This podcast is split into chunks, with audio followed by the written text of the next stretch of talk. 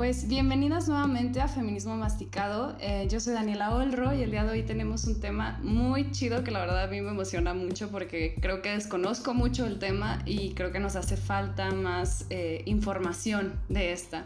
Vamos a hablar de partería feminista y pues para eso tengo a Hanna Borboleta, que es directora clínica y partera. Es feminista y experta en la atención en casa a la salud sexual y reproductiva de las mujeres bajo el modelo de partería. Su profesionalización abarca temas relacionados con métodos anticonceptivos, masajes, digitopresión, medicina herbal y capacitaciones en emergencias obstétricas. Ha dirigido casos de partería en la Ciudad de México y colaborado con instituciones como la Asociación Mexicana de Partería, la Confederación Internacional de Parteras y es cofundadora de la Red Mexicana de Parteras Autónomas. Desde hace varios años participa como ponente y o gestora de espacios para la incidencia política y la participación que abonen al reconocimiento de la partería en México y América Latina. ¡Ay, qué chingona! Bienvenida. Muchas gracias. De verdad me. Muchas gracias por invitarnos. No, hombre, gracias a ustedes por estar. Eh, o sea, qué, qué chidas son las redes sociales que, que, te pueden como conectar, ¿no? Con tantas personas. Sí. sí. Además fue una chica que me dijo, oye, invítalas a ellas. Y yo, ay, a ver. Y dije, claro que las voy a invitar. Sí, por supuesto que sí. ¡Qué linda! Sí, sí, sí. ¿Cómo Ay, estás? Pues qué bonito. Muy bien, muchas gracias. Ay, pues un gustazo. Y pues bueno, pues vamos a darle. Eh, primero que nada, me gustaría saber cuándo comenzaste a ser feminista. ¿Cuándo comencé a ser feminista? Mm, creo que fue durante la adolescencia, tal vez un poco antes.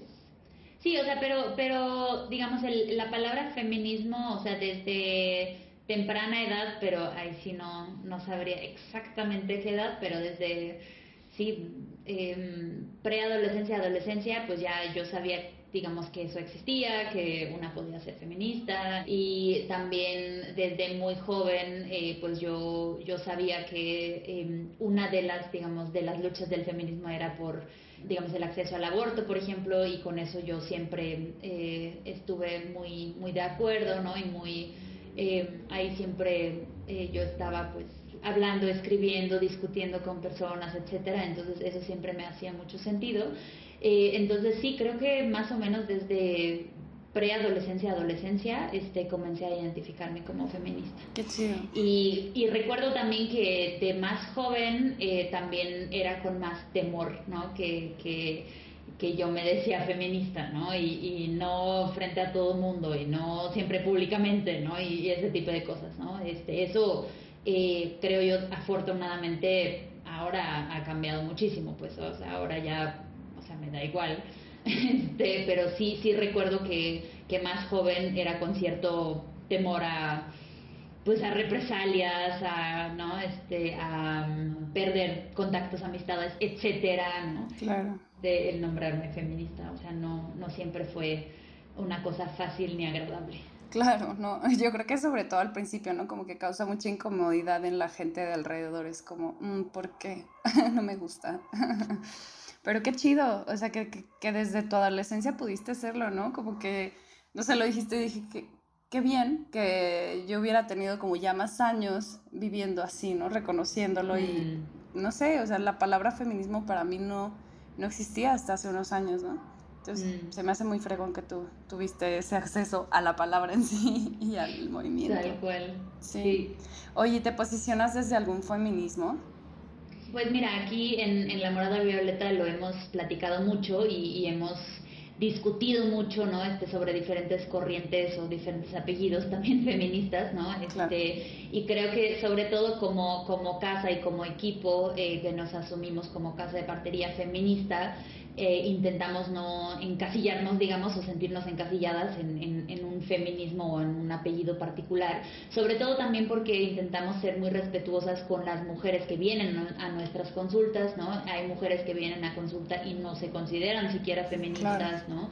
Y eso evidentemente no es un requisito para que vengan a la, a la consulta, ¿no? Este, a claro. la atención, porque nosotras pensamos que las mujeres en general merecen una atención respetuosa y desde nuestro punto de vista sí feminista eh, sin importar que ellas mismas se consideren feministas o qué tipo de feminista, digamos, sean, ¿no? Entonces también hemos intentado mucho ser, eh, sí, ser muy, muy abiertas y, y respetuosas pues con diferentes ideas, apellidos, eh, corrientes feministas, ¿no? También eh, para, para, mantener el diálogo abierto con las mujeres, ¿no? Y, y, nuestra atención feminista en sí eh, también se basa mucho en, por ejemplo, el concepto del consentimiento, ¿no? El consentimiento en la atención a la salud es, por ejemplo, uno de los elementos más básicos, ¿no? Que nosotras consideramos feministas dentro de nuestra dentro de nuestro trabajo, ¿no? O sea, así como las feministas hablamos del consentimiento dentro del sexo, por ejemplo, ¿no? Y que eso tiene que ser eh, una actividad eh, con consentimiento, ¿no? Y si no es sí, entonces es no.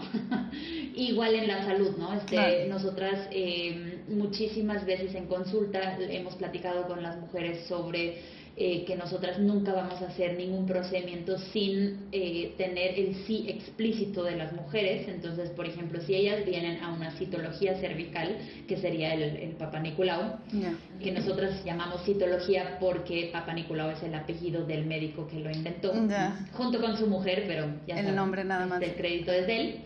Este, entonces, nosotras, eh, en un esfuerzo de quitar también los nombres de los médicos de nuestros procedimientos y cuerpos, pues lo llamamos como él también lo llamó, de hecho, que es citología cervical. Entonces, en una citología cervical, aunque las mujeres vengan por una citología, nosotras siempre somos muy claras con ellas de que si hoy no se puede, si tú no quieres, si estás tensa, si te duele, si lo que sea ocurra y no terminamos haciendo eh, la citología, no, no importa pues, o sea, no, no estás comprometida a esa citología aunque tu consulta, aunque tú agendaste para hacer una citología. Si en el último momento tú no das el consentimiento para hacer esa citología, entonces no la hacemos, ¿no? O sea, nosotras somos muy, muy, muy claras siempre con eso y suele ser algo que a las mujeres les, les sorprende bastante, ¿no? Eh, muchas nos dicen, esto fue la primera vez que una citología no me dolió, eh, esto fue mucho más agradable de lo que yo pensaba, nunca nadie me había explicado tantas cosas, nunca nadie se había em, asegurado ¿no? que yo entendiera lo que me iban a hacer. Entonces nosotras también con, con, las explicaciones, por ejemplo, que les damos a las mujeres, intentamos siempre asegurarnos que ellas eh, entiendan cada cosa que nosotras eh, estamos explicando, los procedimientos, etcétera. Entonces, eso, por ejemplo, es parte de la atención eh, desde el, modelo de partería con enfoque feminista. Entonces el consentimiento para nosotras es clave eh, para la atención en salud, ¿no? Entonces, misma cosa en el sexo, misma cosa en la salud. Si no es un sí explícito, es un no. Y nosotras no vamos a hacer nada con las mujeres, no les vamos a hacer nada a sus cuerpos, no vamos a hacer intervenciones si no hay un sí explícito, ¿no? Eso también en los partos, por ejemplo, nosotras eh, siempre les pedimos permiso antes de tocarlas, antes de tocar sus panzas, por ejemplo, para, para palpar a sus bebés, ¿no? Para saber en qué posición están sus bebés. Siempre les pedimos permiso para tocarlas, ¿no? Eh, entonces, ese tipo de cosas las hacemos siempre y son, son pilares pues, de, nuestra atención. Eh, también cosas como no asumir, no asumir, por ejemplo, eh, tipos de vida sexual de las mujeres, ¿no? Este, no asumir que todas las mujeres sean heterosexuales, por ejemplo, ¿no? Este, entonces, siempre que hablamos de de prácticas sexuales, métodos antifecundativos, etcétera, siempre les preguntamos a las mujeres, pues, si tienen vida sexual activa y con, con quién, ¿no? Este, con hombres, con mujeres, con ambas, ambos, en fin, ¿no? Este, o sea, eso es también para nosotras súper importante saber, pues, con quién se relacionan y justo no asumir que las mujeres eh, tengan un tipo de práctica u, otro. Entonces, esos son un poco algunos elementos de, de varios más ¿no? que nosotras eh, hemos desarrollado, reflexionado y, y, y puesto en práctica eh, cuando decimos que somos una casa de partería con enfoque feminista. Ay, pues suena buenísimo, ¿no? Porque luego también están estas prácticas de ginecológicas, de que llegas y, y nada más es como, a ver, abre las piernas y ya de repente ya te están poniendo como el pato este y, y te lo abre, ¿no? Y alguna vez escuché en un taller de ginecología natural eso, ¿no? De que lo lo más chido debería de ser como, a ver, colócatelo tú, ¿no? O sea, tú a tu ritmo, este, lo, lo voy a abrir o, lo quieres abrir tú, o sea, como todo con un consentimiento y con un con una participación también tuya, ¿no? Porque pues, si estás ahí es tu cuerpo el que está ahí y, y pues tú, o sea, tu ritmo, todo, ¿no? No, no, no sé, y como que es muy fácil eh, saltarte esto, incluso ahorita que contabas pues todo esto, me recordé algo que ya había contado yo en el podcast. Eh, yo me contagié de, papiloma humano y cuando yo fui a la conoscopía, me parece que era la conoscopía cervical, fue, fue, una cosa horrible, o sea, porque además te gritaban así de que, a ver, Daniela, así en medio de una sala, ¿no? Entonces ya voy y había ya cuatro o cinco mujeres adentro del consultorio. Yo estaba en la silla, la otra estaba escuchando a un lado, la otra en otra silla esperando, la otra ya se estaba poniendo la bata y otra ya estaba adentro de, o sea, como esta como estas eh, paredes que hacen pero de tela, o sea, porque escuchaba todo y pues sí, o sea, como las cosas médicas, ¿no? Que agarran de las de los techos y este y se veía la tele, o sea, tú podías ver la conoscopia de otra. Una cosa horrible, una cosa horrible que de verdad, o sea, yo sufrí y sentí como en ese momento obviamente no lo nombré porque no estaba no tenía este conocimiento que tengo ahora, pero pues muy violento todo el procedimiento y sin consentimiento, ¿no? Porque además tú le preguntabas al señor este que te lo hacía, que era un doctor, así como, pero esto para qué? Y eran como respuestas muy cortas, muy vagas, todo muy mecánico, ¿no? Como si fueras una máquina, no sé, muy extraño. Entonces, o sea, escucharte decir esto hasta me dio ganas de ser madre. O sea, ay, qué bonito, güey. Sí, eh, lo que acabas de decir es súper cierto y es desgraciadamente parte del sistema de salud un poco desde los inicios de la ginecobstetricia, ¿no? O sea, esa, eh, por un lado, infantilización de las mujeres, ¿no? El, no explicarnos nada, el pensar que somos tontas, que no vamos a entender nada, eh, y por eso justo no nos explica nada, ¿no? Porque tú para qué quieres saber, porque si el que estudió es él, ¿no? Además él, o sea, además la dinámica de poder que existe, eh, obviamente muy desigual, Em, es muy fuerte, ¿no? Eh, y, el poder tanto simbólico como real que tienen eh, como personal de salud que tenemos, ¿no? O sea, también como parteras, Em, ese poder existe, ¿no? Y si mientras nosotras también como personal de salud no nos demos cuenta de ese poder, entonces vamos a perpetuar esa dinámica de eh, desigual de, de poder eh, en las consultas, ¿no? Entonces también nosotras, justo desde, desde Morada Violeta y desde un enfoque feminista, también eh, discutimos, reflexionamos y, y, practicamos siempre esa parte, ¿no? De que finalmente esto tiene que ser, o nuestro objetivo es que sean relaciones horizontales donde pudiéramos platicar de la salud de las mujeres, de los procesos, de eh, las, las opciones, de los pros y contras de cada opción y que cada mujer pudiera tomar decisiones, ¿no? O sea, que, que no hagamos procedimientos así porque sí, que no hagamos intervenciones eh, porque no sé, ¿no? Este, por alguna regla o por alguna norma, sino porque realmente tú piensas que es lo mejor para ti en este momento, ¿no? Y, y eso finalmente también es nuestra eh, nuestro objetivo, ¿no? que las mujeres puedan tomar decisiones sobre sus vidas, sobre su sexualidad, sobre su cuerpo, sobre su salud, como tú decías, participar en las consultas, ¿no? este, como, como eh, parte activa evidentemente y, parte protagónica de esas consultas. Entonces, por ejemplo, como decías, un espéculo, cualquier mujer perfectamente se lo puede insertar ella misma, entonces les explicamos siempre a todas cómo se inserta y ya ellas deciden si quieren insertárselo o no. ¿no? Eh, la mayoría suele querer, entonces también, o sea, eso siempre es, es parte básica eh, en nuestro trabajo y también a nuestro modo de ver, es parte básica de las consultas. Claro, qué chidísimo. De verdad, o sea, no es broma que sí me dieron ganas como de, de esa manera, si algún día soy madre, pues claro, ¿no? Tener como este tipo de, de seguimiento y no solo de seguimiento, sino también de acompañamiento. Y lo cierto, muy cierto que acabas de decir es que al final pues existe una jerarquía, ¿no? Existe una posición de poder y no podemos hacer caso omiso de eso, ¿no? Porque también cuando pasa esto pues la gente te ve distinto, no te ve como una par y la idea pues también es que ustedes logren eso, ¿no? Que te vean como a la par y la idea es que tú tomes decisiones sobre tu vida, sobre tu cuerpo, sobre tu salud, porque eres tú quien está viviendo lo que esté viviendo. Sí, fomentando la autonomía siempre, ¿no? Claro. Está fregón. Oye, bueno, y pues, ¿qué es Morada Violeta y de dónde nace?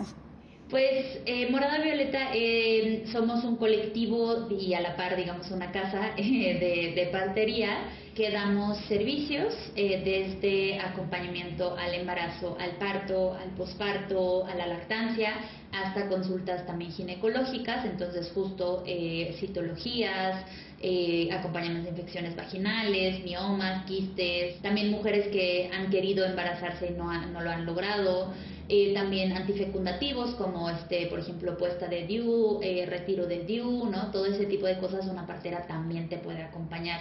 Entonces, eh, nosotras por un lado, Morada Violeta tiene como eje de trabajo pues partería feminista, por otro lado el autocuidado también, ¿no? Porque también posicionándonos desde un eh, enfoque también de derechos humanos y las parteras también como defensoras de los derechos de las mujeres, también vemos mucho que en, nuestros movimientos pues hay un agotamiento y un burnout muy muy grande, ¿no? Y, y, nosotras eh, también como colectivo pensamos que la revolución se hace descansadas, entonces necesitamos también nosotras, ¿no? Eh, tanto cuidarnos nosotras como parteras, como personal de salud, como eh, Morada Violeta, pero también eh, platicar de eso con las mujeres, ¿no? O sea, cómo, cómo nos cuidamos a nosotras mismas, ¿no? Cómo, cómo le hacemos para no perdernos en el, en el, en el proceso.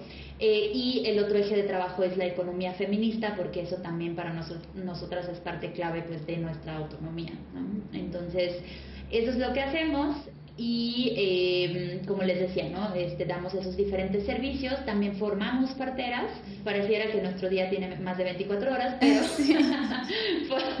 ahorita que lo pensé dije, ¿a qué hora descansan? sí. Este, entonces formamos parteras también en este mismo, em, en este mismo modelo. Este, tenemos un modelo de mentora y aprendiz. Entonces las aprendices están eh, todo el tiempo con las mentoras, en las consultas prenatales, ginecológicas, en los partos, en el posparto, lactancia, eh, etcétera. Tienen que hacer diferentes exámenes, ¿no? trabajos teóricos em, y de ahí terminan, digamos, después de un cierto número de partos, eh, la formación. Entonces también nuestro objetivo es eh, contribuir pues a, que hayan más parteras este, en México y no solo más parteras sino más parteras feministas trabajando de manera autónoma. Ay, qué bonito. O sea, no puedo dejar de verte así con tanto amor de... Suena súper bonito todo y además lo que te decía, ¿no? Cuando, te, eh, cuando justo empezamos de que a mí me impresionó ver también que, que son súper jóvenes, ¿no? Porque tenemos como este imaginario colectivo de que las parteras son señoras, como de ranchos. Entonces, que haya esta casa de partería, ¿no? En plena Ciudad de México y que sean puras mujeres feministas primero y tan jóvenes, se me hace súper chido y como muy poderoso, ¿no? Porque es como eh, reaprender también el, el cuidado, que es como, supongo que por ahí también va lo de economía feminista, que es, a mí me encanta el tema. Entonces, pues, no sé, felicidades. Qué bonito. Ay, muchas gracias.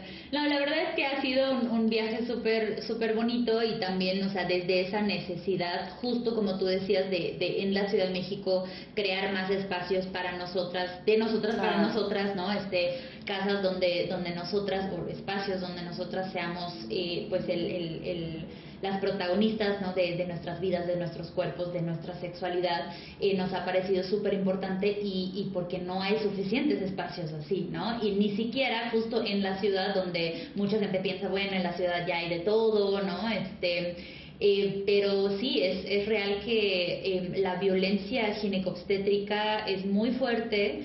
Eh, las mujeres también se están dando cuenta de eso y las mujeres están buscando y necesitando perdón, alternativas eh, en cuanto a atención, en cuanto a espacios, en cuanto a acompañamiento, entonces también desde ahí nace el esfuerzo de crear Morada Violeta y, y de, de, crear más espacios seguros, amorosos, dignos, de calidad y de calidez para nosotras. Claro, de calidez, sobre todo. Oye, y bueno, hablando de violencias, pues ¿cuáles son las violencias obstétricas más presentadas eh, que ustedes han visto? Uf. Realmente el la violencia obstétrica y, yo sumaría la ginecológica eh, es una manera, digamos, de tratar a las mujeres y de tratar nuestros procesos, nuestra salud, nuestros cuerpos, eh, que realmente atraviesa todo. O sea, si tú miras un poco la historia de la ginecobstetricia, o sea, desde su principio, es un, digamos, una disciplina ¿no? que, que desplaza eh, a las parteras ¿no? a, las esferas de mujeres ¿no? que acompañaban a otras mujeres a parir eh, en, sus, ¿no? en su menopausia, en sus menstruaciones, en sus abortos, o sea, eh, la salud de las mujeres estaba en manos de mujeres. Entonces empieza la ginecobstetricia y no solamente se desplazan las mujeres en sí, o sea, no solamente son ahora hombres, sino además se desplaza de la esfera doméstica, o sea, de casa a hospitales, ¿no? Entonces hay una hay un arrebato, pues, de, de, mucho conocimiento, ¿no? Eh, de, de nuestra salud sobre nuestros cuerpos em, que, que, sucede evidentemente durante décadas y siglos, ¿no? Em, la quema de brujas, o sea, el asesinato eh, masivo, pues, de muchísimas mujeres, ¿no? Muchísimas brujas, eran parteras, curanderas, hueseras, ¿no? O sea, el, el, la erradicación tanto física como, como digamos, el legado ¿no? Eh, mental, espiritual, emocional de esas mujeres, eh, obviamente dejó un hueco enorme. La colonización, por otro lado, o sea, ahí hubo un, sí, el, el, asesinato masivo, digamos, de mujeres tanto en Europa como la colonización desde Europa hacia otros lugares y entonces el subsecuente asesinato también de mujeres que sabían eh, dejó un hueco gigantesco y también, entre otras cosas, permitió pues el ascenso, digamos, y el, la legitimación de la ginecobstetricia ante la partería, ¿no? Y cuando tú ves, eh, digamos, todo ese desarrollo histórico, eh, también entiendes que fue que no, no fue casualidad que ahora no hayan tantas parteras, que no es casualidad que ahora haya una deslegitimación del saber de las parteras, que no es casualidad que ahora haya tanta violencia, porque finalmente por un lado ha sido una política de Estado siempre, eh, el, el, no ir con parteras, o sea, el Estado continuamente, o sea, desde hace siglos continuamente ha tenido políticas muy claras de exclusión, de discriminación y de erradicación de las parteras, entonces eso ha dejado menos y menos opciones a cada vez a las mujeres. Y por otro lado está también, eh, digamos, no solamente eh, el Estado y, este sistema, digamos, ha orillado a las mujeres a ir eh, con ginecobstetra, sino también el mismo sistema ginecobstétrico, el, el, sistema de salud, digamos, la, biomedicina, si, si quieres, se basa en intervenciones en, en, una visión de que el cuerpo y los procesos de las mujeres son algo patológico en una visión también de que el cuerpo y, y, los procesos de las mujeres son algo que necesitan ayuda y no solo cualquier ayuda, sino que ayuda de un hombre.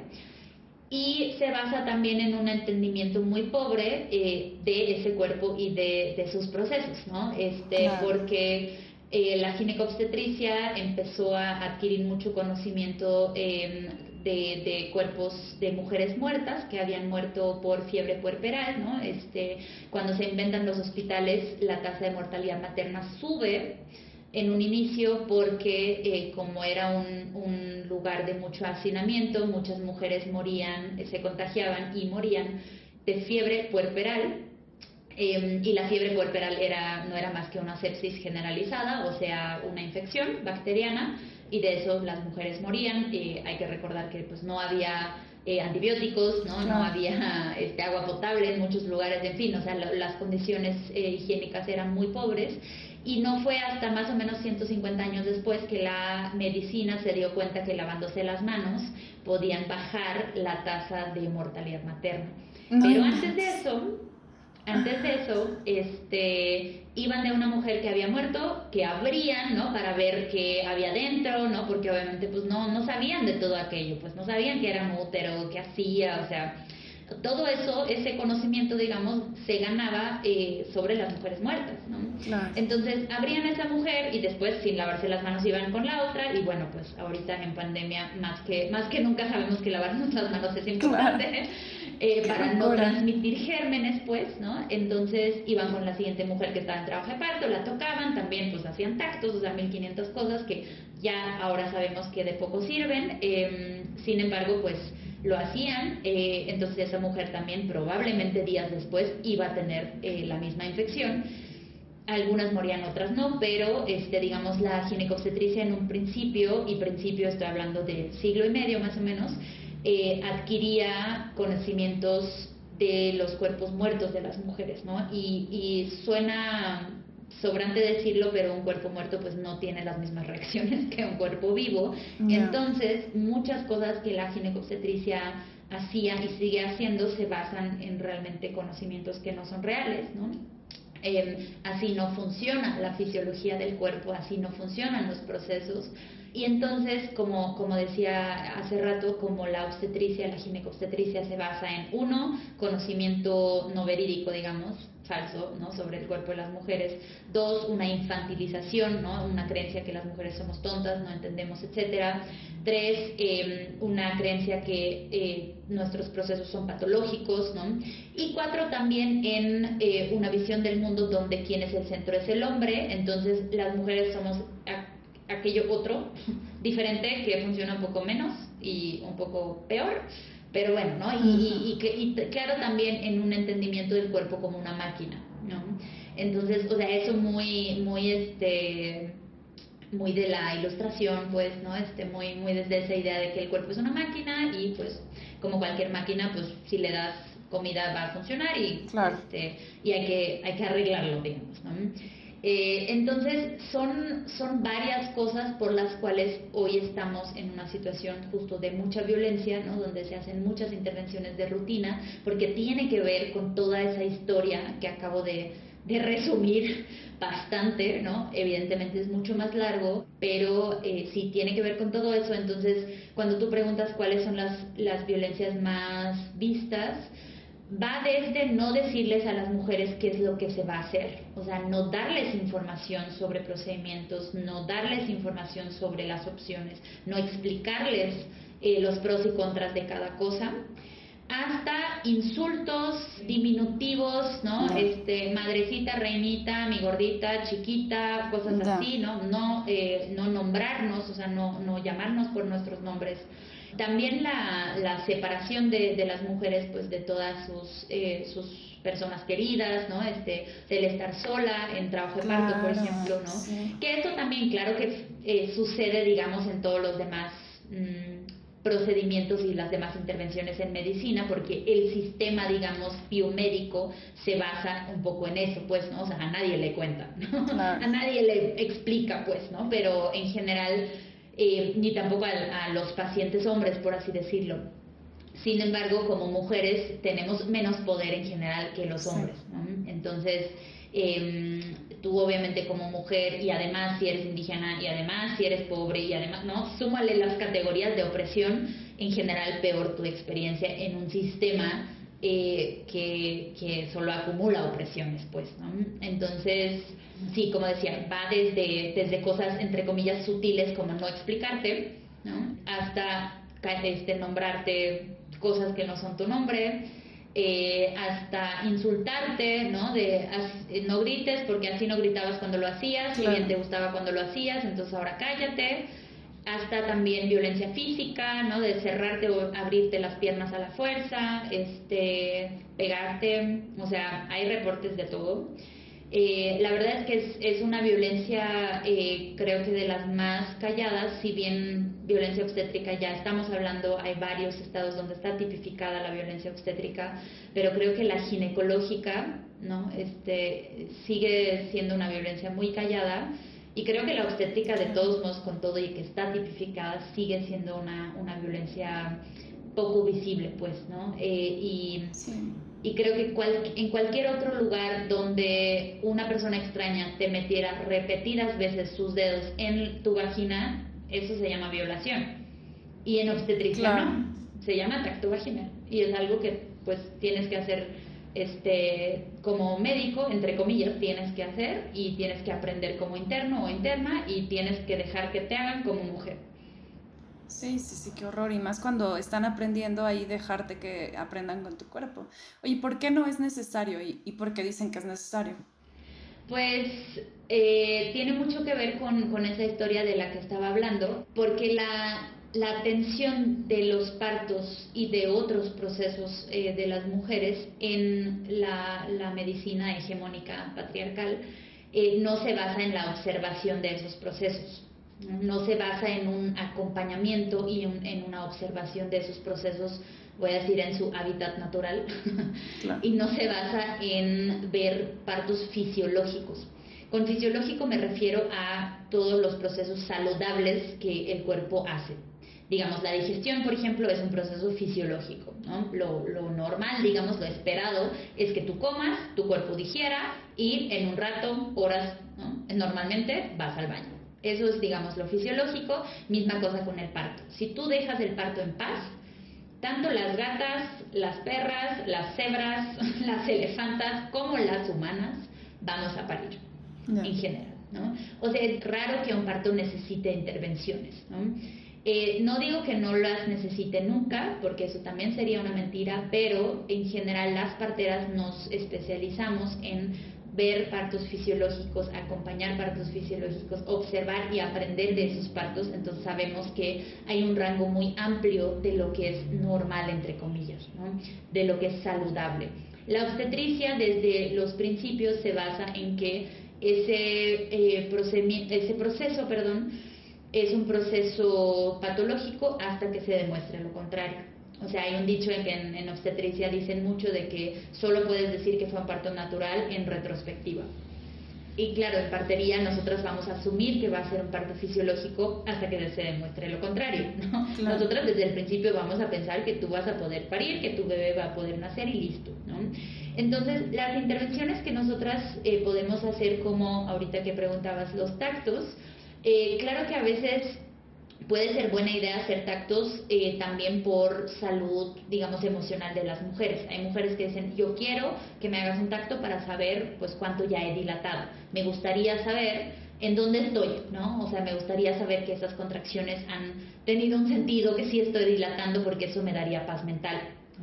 Y claro, hacemos lo que las mujeres necesiten que hagamos. O sea, nosotras eh, nuestra, digamos, la protagonista y el centro de ese proceso es la mujer, entonces si las mujeres dicen yo quiero que me hagas un tacto, claro que yo voy a hacer un tacto. Pero no se necesita hacer un tacto porque tú como proveedora de salud tengas impaciencia. Trabaja tu impaciencia. Claro, No necesitas meter tus dedos en las vaginas de las mujeres porque tú eres impaciente.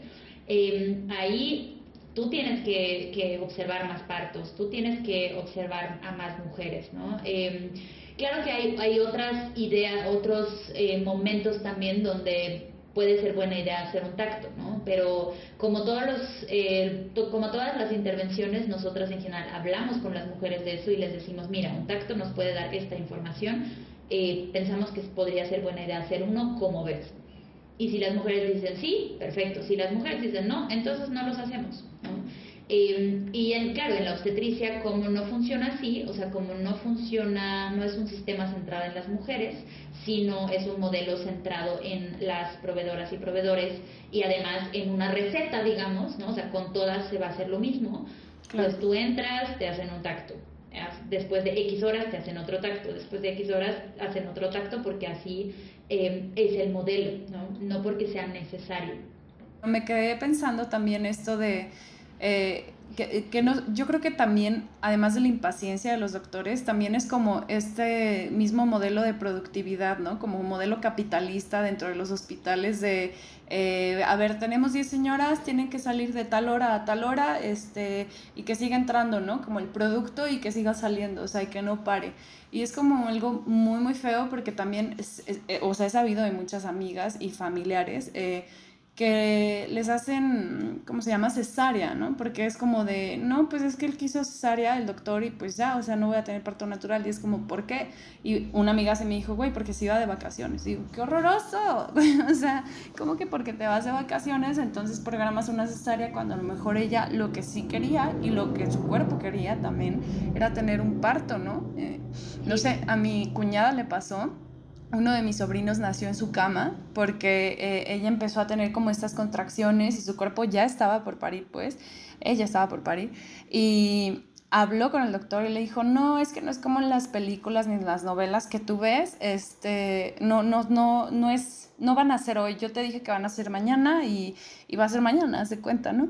¿Y qué pasó? Que mi sobrino Pavel eh, nació en la cama y fue horrible porque no estaban preparadas ni ella ni mi hermano, ¿no? Entonces mi hermano tuvo que recibirlo, este, pues como pudo y pues pudo haber sido como algo muy complicado e incluso pues fatal, ¿no? O sea, porque no sabían ni cómo hacerlo. Y entonces, pues, gran historia de Pavel, pero se me hace horrible del, del, del, doctor, ¿no? O sea, como esa desatención y al final es pues violencia, ¿no? Porque también ella decía, es que yo me siento mal. Y el doctor, no, no te sientes mal, o sea, ¿de qué me estás hablando? Yo sé que tú te sientes bien y mañana lo vas a tener. sí. Sí, también la falta de atención, ¿no? O sea, tanto hacer cosas que no son necesarias como no hacer nada. Claro. Cuando las mujeres piden que, haces, que hagas algo, eso también es otra forma de violencia obstétrica, ¿no? Aunque claro, yo a veces pienso, o sea, escuchando esta historia, probablemente en retrospectiva igual y fue lo mejor que le pudo pasar a tu cuñada porque justo ya no dio tiempo de hacerle ninguna otra intervención claro, que probablemente le hubieran hecho, pero obviamente es un susto cuando eso no era lo que tú querías, ¿no? Este, Cuando eso no era lo que tú buscabas. Esperabas. Entonces, exacto, lo que esperabas. Entonces, sí, o sea, tiene que ver, como tú dices, con muchas cosas, o sea, desde em, la impaciencia propia, digamos, de un sistema, eh, también, evidentemente, porque es un sistema de producción, ¿no? O sea, el capitalismo evidentemente tiene, o sea, este sistema tiene capitalismo escrito en la frente. Este, eh, también porque hay una, justo desde esa visión del cuerpo como máquina, eh, hay un entendimiento o una creencia que el cuerpo tiene que parir en tantas horas. ¿No? Que si este es tu primer embarazo, en tantas horas tienes que ir de cero a bebé fuera. Si este es tu segundo o subsecuente embarazo, eh, eh, tiene que ser menos horas, ¿no? Cuando pues las mujeres no somos máquinas, o sea, así como no todo el mundo tomamos un vaso de agua y exactamente en 10 minutos o en no más de media hora tendríamos que ir a hacer pipí, por ejemplo, pues igual, así también nuestros cuerpos paren en diferentes ritmos, de diferentes maneras, ¿no? Tiene que ver con eh, tanto lo físico, lo emocional, lo espiritual, lo, lo social también, ¿no? De quién estemos rodeadas, o sea, tiene que ver con muchas cosas, ¿no? Que, que la obstetricia en este caso no ve ni le interesa ver, ¿no? Y porque también es un sistema que no se interesa por las mujeres. Claro, sí. Fíjate que estaba viendo su página de Instagram y justo vi un post eh, que hicieron que decía que también parir en, eh, rodeado de amor te relajaba, ¿no? O sea, que, que, la, que la vulva se relaja cuando, claro, cuando estamos sintiendo pues que estamos bien, ¿no? O sea, digo, a mí, yo me acordé en ese momento que claro que nada tiene que ver con esto eh, de parir, pero dije, claro, como la gente que dice de que, ay, me encanta coger en los baños o en los bares o así, en, en cosas como como que te dan adrenalina. Yo no puedo, o sea, yo no puedo, yo necesito estar relajada en un ambiente que, que sé que nadie me va a ver, qué tal, o sea, no necesito adrenalina, ni se disfruta, o sea, si no se disfruta, ¿no? Es como que dije, pues sí, o sea, si, si eso realmente lo haces en tu vida sexual, ¿por qué debería de ser distinto cuando quieres tener hijas o hijos, ¿no? O sea, o sea no debería de ser distinto. Y, y yo creo que nadie se relaja en un consultorio sola cuando te están tocando cada 10 minutos y a ver si, si ya, y todo el mundo trae prisa y tú te sientes que estás hasta estorbando, yo creo así de que, oye, como que le surge que, que, que ya nazca, ¿no? Sí, que te vayas de ahí. Sí, totalmente. Em, cualquier mamífera eh, pare cuando ella se siente segura, con confianza y, y con, con calma. ¿no? O sea, la, la oxitocina, que es una de las hormonas más importantes en el parto, eh, es antagonista de la adrenalina. Entonces, hablando de la fisiología eh, del, del, parto, la hormona que tú necesitas, o una de las hormonas más importantes que vas a necesitar en el parto, necesita que no haya adrenalina. Entonces, si tú piensas en tu gatita, en tu perrita, ¿no? O en justo una gacela, ¿no? O sea, en la vida salvaje voy a decir, Em, ninguna mamífera va a parir en medio de mucha gente viéndola o ninguna gacela va a parir cuando un león la persigue. O sea, sería una estupidez porque un depredador te puede comer a ti y a tu cría, ¿no? Entonces, claro que las mujeres también, eh, si bien nuestro neocórtex, o sea, nuestra parte, digamos, racional, sabe que la enfermera no me va a comer, pero este, si hay adrenalina en el cuerpo, el, el sistema nervioso sí recibe la información de no es seguro parir. Claro. Y entonces, si lo ves así, realmente es milagroso que las mujeres sí hayamos podido, digamos, a través de estas décadas, sí hayamos podido parir en los hospitales, porque no es para nada un lugar seguro para nuestro sistema nervioso, ¿no? Ninguna gatita pariría si tú le metes repetidamente los dedos a la vagina, si tú la rodeas de 15 personas, o sea, te traslada, digamos, esa escena a una gatita y es obvio que no va a parir, es obvio que te va a morder, es obvio que te va a arañar, o sea, es obvio que se va a defender con todo porque pues tú, tú le vas a hacer un mal, digamos, ¿no? Sí, y que su cuerpo se va a cerrar, ¿no? Al contrario, porque va a proteger a su cría. O sea, sí, no, me está haciendo sentidísimo esto. O sea, como que yo Nunca había tocado el tema, pero el tacto para mí era como, ah, claro, hacen el tacto y ya. O sea, como que lo ves en todos lados, ¿no? En las películas, en los documentales, en, en la familia, en los hospitales, y se te hace normal. Y ahorita que lo dices, digo, pues sí, no tiene sentido. O sea, no tiene sentido. Sí, es súper normalizado y creo que también muchas mujeres lo esperan. O sea, también parte de nuestro trabajo en, en, La Morada también es, es, esa información y formación y educación, si quieres, y, compartir, pues, información con las mujeres, porque hay mujeres también que nos dicen, bueno, pues es que si no me hacen tacto, ¿cómo voy a saber que ahí viene? ¿no? Donde digo, bueno, pero tampoco te vas a tocar la vejiga para saber que quieres hacer pipí. ¿no? O sea, tu cuerpo sabe, o no, no tienes que tocar nada como para saber que vas a vomitar.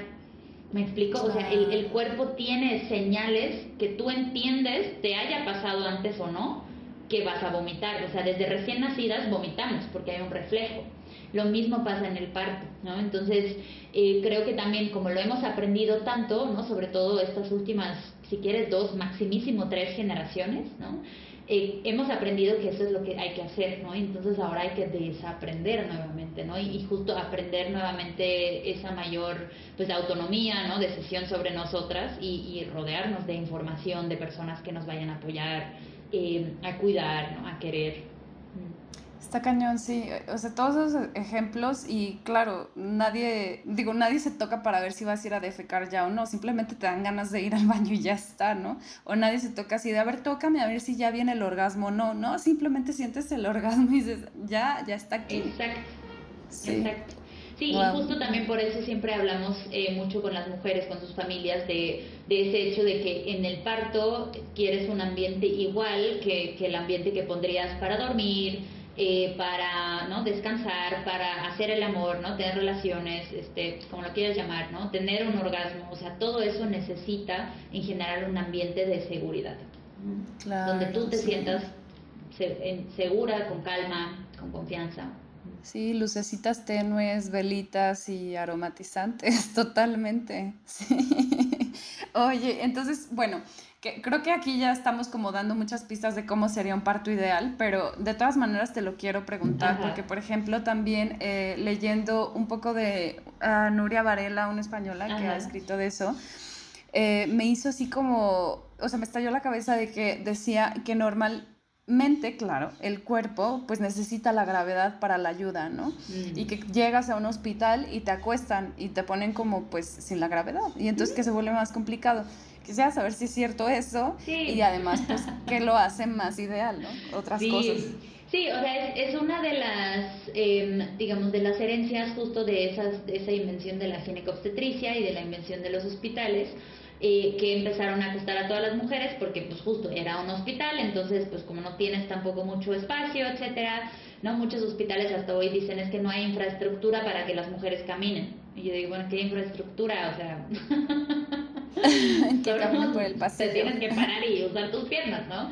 Eh, pero sí es muy impresionante la resistencia, digamos, a cualquier cambio que hay. Em, pero sí, en, digamos, con la invención de los hospitales, entonces las mujeres se empiezan a, a, tener que acostar, ¿no? Por protocolo hospitalario. eh, cuando, como tú dices, eso es en general una eh, postura que va en contra de la gravedad, entonces evidentemente lo que te va a favorecer mucho más es la gravedad. También suele doler más acostada porque la pelvis, en tanto eh, que son huesos móviles, o sea, la pelvis no es un cinturón de acero, son huesos, son diferentes huesos que son móviles, que se van a abrir durante tu trabajo de parto.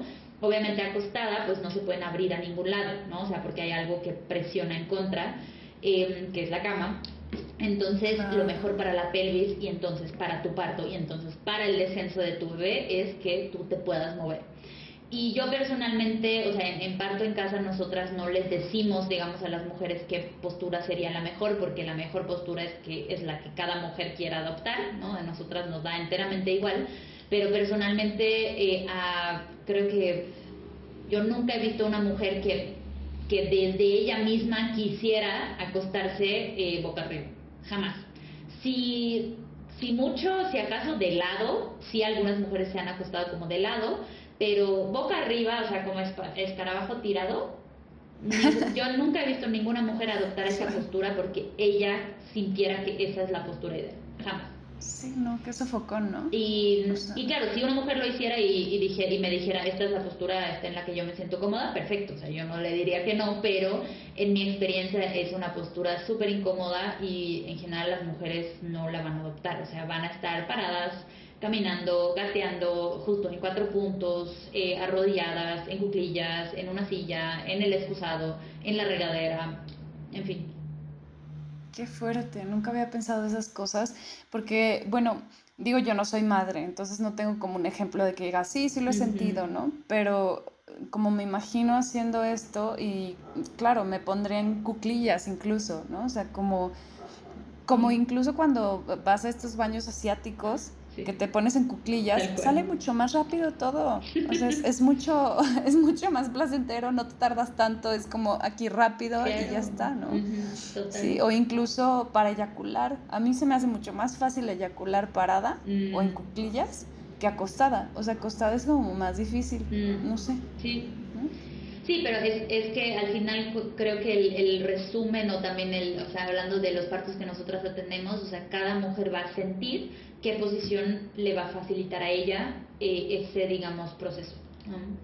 Y la mayoría de las mujeres adoptan varias posiciones, digamos, a lo largo del proceso, ¿no? O sea, eh, porque justo es un proceso de movimiento, no es un proceso estático, ¿no? Igual que el sexo, igual que la digestión, o sea, todo eso en general es movimiento. La digestión igual no nos damos cuenta, pero la comida se mueve desde la boca al esófago, al estómago, al intestino delgado, al intestino grueso, o sea, es un movimiento.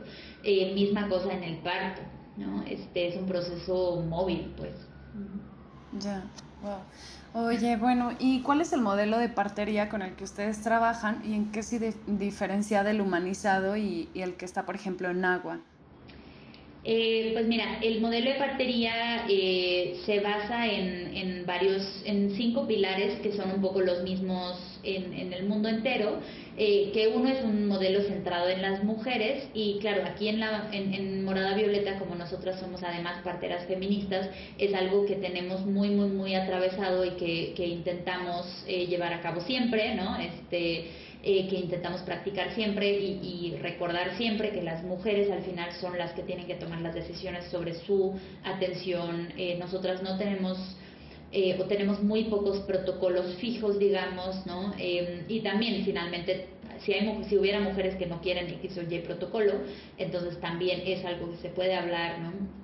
Porque eso, ¿no? Las mujeres tienen que ser las dueñas de sus procesos y no nosotras como proveedoras de salud, ¿no? Entonces es un modelo centrado en las mujeres y eso, por ejemplo, sí es una diferencia grande entre nuestro modelo y el modelo, como decías, del parto humanizado, porque lo que yo veo es que en los hospitales, por muy amables, digamos que sean, eh, de todos modos hay protocolos, de todos modos hay cosas que no vas a poder no hacer, por ejemplo. Porque son hospitales, porque hay protocolos, porque hay solo tantas camas, porque, en fin, ¿no? Este, eh, hay, hay limitaciones, digamos, ¿no? Entonces, eh, sí es muy diferente el modelo de partería porque además estás en casa, ¿no? Estás en tu casa, ese es tu reino, tú tomas las decisiones, ¿no? Eh, y el, hospital, eh, repito, aunque todo el mundo sea muy amable, de todos modos saca el parto de tu ambiente a un ambiente justo de hospital em, de mayor, quieras o no, patologización, ¿no? Y sigue sin ser un proceso de las mujeres en general. O sea, es muy difícil pues eh, tener un, modelo centrado en las mujeres en los hospitales y, dentro de esa, esa parte del parto humanizado. Eh, también nosotras nunca vamos a hacer cosas, como les decía antes, que las mujeres no quieran, por ejemplo, y en, dentro del parto humanizado yo sí eh, veo eh, de, ¿no? de muchos relatos de las mujeres que de todos modos se hacen intervenciones innecesarias, aunque amablemente. Entonces, entonces sí, eso, eso ha sido eso es algo también difícil de platicar, ¿no? Porque justo lo que, lo que muchas mujeres piensan o quieren cuando vienen con nosotras es que, ah, pues que esto sea lo, lo mismo pero más amable. Y yo siempre les digo que el modelo de partería es otra religión. Eso no es lo mismo pero más amable. Esto es otra religión. Esto es algo bastante diferente de lo que tú recibirías en un hospital humanizado. Em, igual lo de parto en agua, por ejemplo, ¿no? Este, el parto en aguas en los hospitales suele ser, digamos, el, el fin y aquí en casa es una herramienta. ¿No? O sea, el, agua eh, latina siempre está si tú la necesitas, si tú te quieres meter muy al principio del trabajo de parto porque no puedes descansar bien, porque tienes nervios, cosas así, puedes usar latina. Si quieres latina más este, adelante porque te duelen las, las caderas, te duelen las contracciones, etcétera, perfecto. Pero en los hospitales que ofrecen parto en agua suele ser un fin. O sea, te puedes meter a partir de cierta dilatación, por ejemplo. ¿No? Y nosotras no hacemos tactos para decirte, ah, ahora sí ya te puedes meter a la tina, ¿no?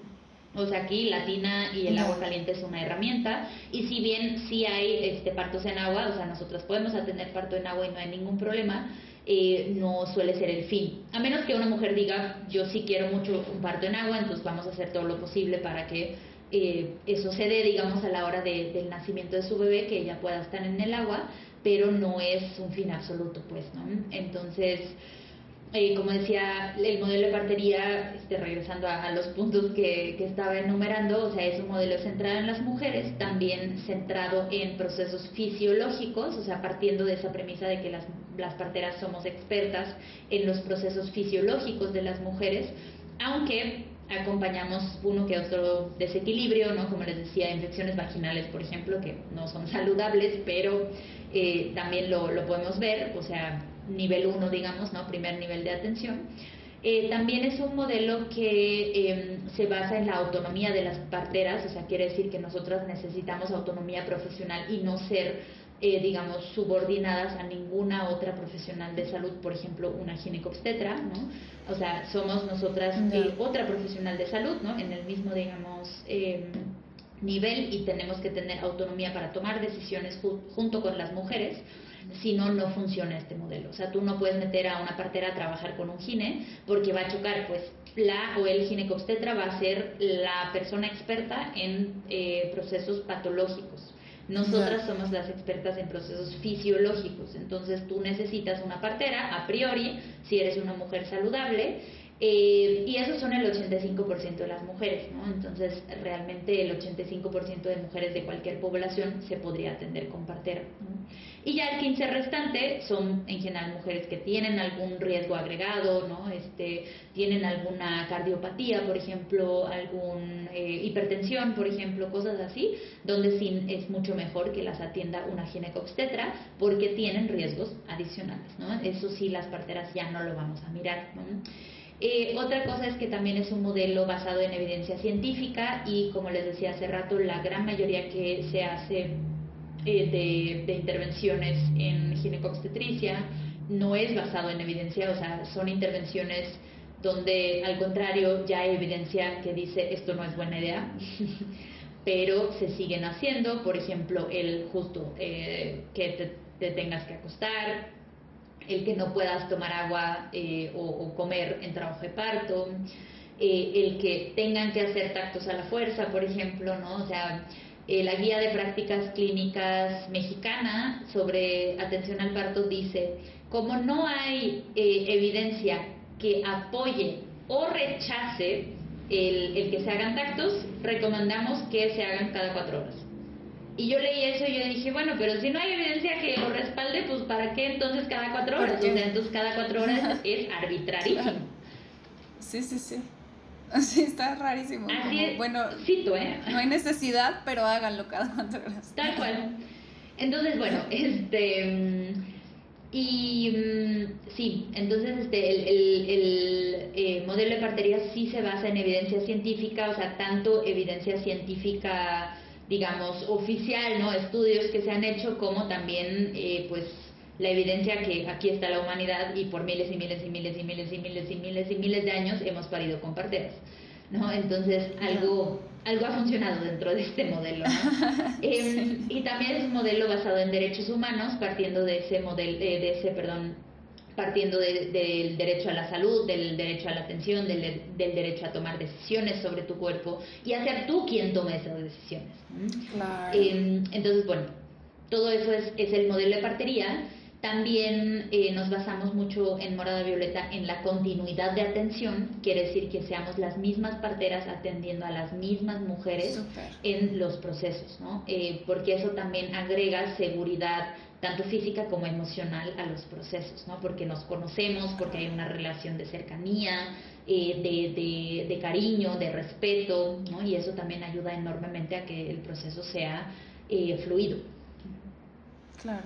Oye, ¿se apoyan de, de, otras profesionales, por ejemplo, como psicólogas o algo así? Sí, nosotras, como decía hace rato, somos autónomas, sin embargo, evidentemente nosotras no, no eh, vamos a hacer la función de otras profesionales, justo como psicoterapeutas, masajistas, pediatras, eh, eh, ginecobstetras, ¿no? De nosotras, por ejemplo, no hacemos ultrasonidos, entonces obviamente ahí vas con alguien más, ¿no? Si necesitas atención a tu salud mental, pues psicoterapeuta, psiquiatra, eh, acupunturista, endocrinólogas, o sea, tenemos una red de otras profesionales de la salud que también están en el mismo canal que nosotras eh, y con las que podemos referir para ciertas situaciones eh, de, de ciertas mujeres. Súper, súper chido. Y, y súper bueno, ¿no? Que también ustedes reconozcan cuando hay algo que no está en sus manos y que digan, bueno, ahora sí te toca ir a, a que te hagan una intervención. Pero hacer, hacer sobre todo como la posibilidad de que todas tenga, podamos tener un parto acompañado, eh, natural, ¿no? Mm. Fisiológico, como bien mencionabas. Mm. O sea, está muy chido. La verdad es que les aplaudo mucho la chamba y que, y que sigan con esto, ¿no? Y que no sé cuánto tiempo tienen. Ay, muchas gracias, Daniela. este, pues, eh, Morada Violeta abrimos en marzo de este año, o sea, el, el proyecto en sí es ah, joven, si bien todas nosotras hemos sido parteras desde hace varios años, eh, el, el, proyecto en sí es joven, este, y, y sí. Qué chido, pues felicidades, ah, apenas van Ahí van que vuelan más bien. Oye, no, de nada, gracias a ustedes. Y a ti, Hanna, eh, me, gustaría que nos compartieras tus redes sociales o las del proyecto para que podamos seguirlas. Sí, eh, nos pueden buscar tanto en Twitter como en Instagram como en Facebook como Morada Violeta. También ahorita, por ejemplo, sobre todo en los paquetes de parto, tenemos descuentos desde el 15% porque justo este acabamos de abrir, entonces ahí hay hay descuentos, también síganos porque siempre eh, tenemos promociones, tenemos talleres, cursos, este, lives sobre ciertos temas. También si, si hubiera algún tema que ustedes digan sobre eso, me gustaría que hagan un live, escríbanos, nos encantaría saber de ustedes y de, qué es lo que quieren saber, qué es lo que les da inquietud, qué es lo que necesitan discutir con nosotras. Entonces, eh, por ahí nos encontramos. Qué chido, servicio completo, muy bien. Pues, pues bueno, eh, hasta aquí llegamos con el tema de partería. Eh, te agradezco nuevamente, Hanna. Y bueno, ella es Hanna Borboleta, yo soy Daniela Olro y esto es Feminismo Masticado, hashtag Femast. Y pues hasta la próxima, provechito.